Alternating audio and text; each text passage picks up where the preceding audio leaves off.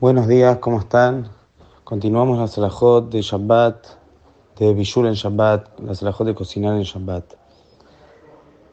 Lo que vamos a hablar hoy es quizás de, los, de las salahot más frecuentes y más consultadas con respecto a esta melajá de Bishul en Shabbat, que es qué pasa con calentar en Shabbat algo que ya está cocinado, sobre la chapa, sobre el fuego y demás.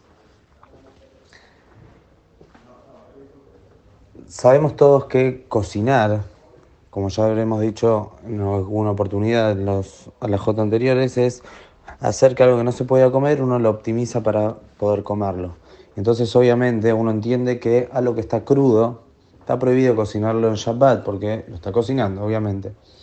No solamente dice el alajá que, que está crudo, algo que no llegó a su máxima cocción, hacer mebushal kol estar completamente cocinado, todo lo que necesita ser cocinado, por más que sea algo seco, que sea algo con jugo, que esté caliente, que esté frío, no hay diferencia.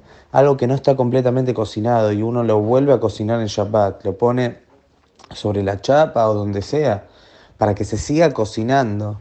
Entonces esto estaría transgrediendo la prohibición de cocinar en el día de Shabbat.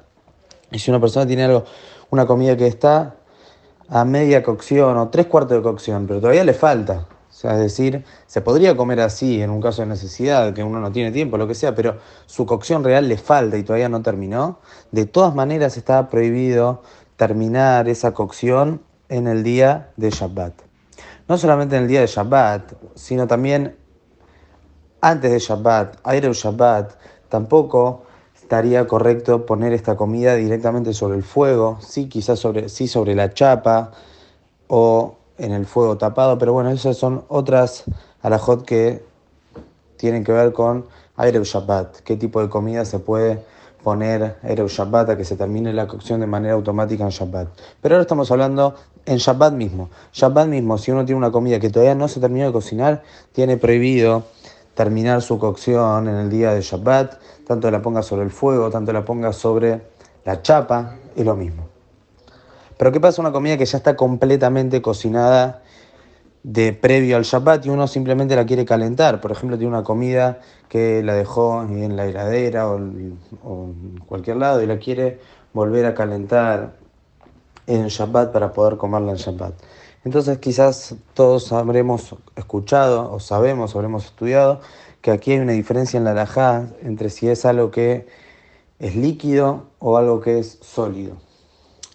Para entender un poco, cuando uno calienta un líquido, vamos a decir calienta agua, vamos a ir a un caso, digamos, más clásico de los líquidos, que es agua, uno hirvió agua, era un Shabbat.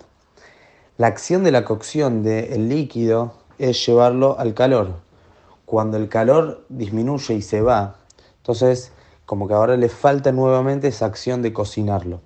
En cambio, algo sólido, la acción de cocinar no pasa únicamente porque esté caliente o no esté caliente. Si yo cociné una comida, una carne o lo que sea, y ahora se enfrió, por más que se enfrió, la acción de la cocción sigue en pie porque el bife está cocinado o esta carne está cocinada, por más que esté fría, está cocinada. En cambio, el agua, si yo la herví y ahora se enfrió, lo que la acción de cocinar, que era hervirla, se fue. Esto es un poco para entender por qué en algo líquido es más grave o uno tiene que ser más meticuloso que con algo sólido, algo líquido. Si yo lo calenté, era Shabbat, antes de previo Shabbat, yo herví el agua para tomarte en Shabbat, para lo que sea.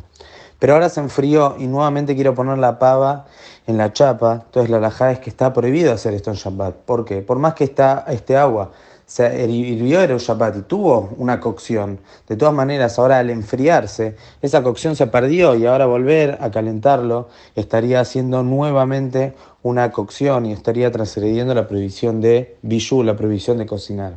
¿Qué quiere decir que se enfrió? Es decir, si el agua está completamente hirviendo, igual que como estaba previamente, es decir, está en el nivel de hirviendo, después vamos a decir cuántos son los grados exactos que tienen que estar, igual es muy difícil medirlo, pero es lo que en la alajá se llama yad soledet, que uno, digamos, se quemaría la mano, está, está caliente, caliente. Entonces, en ese caso no hay problema de ponerla en la chapa, ¿por qué? porque justamente no perdimos acá su cocción anterior. Entonces no estamos, digamos, haciéndole una nueva cocción y no hay problema con ponerla en la chapa. Sí hay problema con ponerla en el fuego directo. Si una persona tendría una hornalla prendida y quiere poner el agua ahí directo en el día de Shabbat, eso puede ser problemático. Pero acá vamos a hablar de la chapa o el que tiene el fuego del gas y la tiene tapada.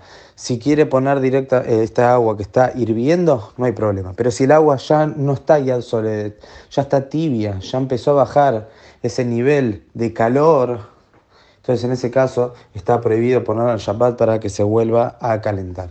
Pero si este alimento que yo quiero calentar es algo sólido, un pedazo de carne sólido, una, lo que sea, que es sólido, y yo lo quiero calentar, entonces en ese caso la alajá es que está permitido. Por más que está frío, lo puede volver a poner en la chapa, en donde sea. Y esto es, digamos, el permiso que habría para calentar un montón de cosas que uno a veces pone sobre la chapa en el día de Shabbat hasta sea un pan. Después vamos a ver en pan que quizás hay otras cuestiones. Pero todas las cosas que uno pone sobre la chapa en Shabbat tiene que ser que estén en estado sólido y estén completamente cocinados previo al Shabbat. Entonces en ese caso está permitido volver a, a, cocinarlos, en realidad volver a calentarlos en el día de Shabbat. Entonces la diferencia es si está en estado sólido o está en estado líquido y obviamente tiene que estar completamente cocinado previo al Shabbat. Que tengan muy buenos días.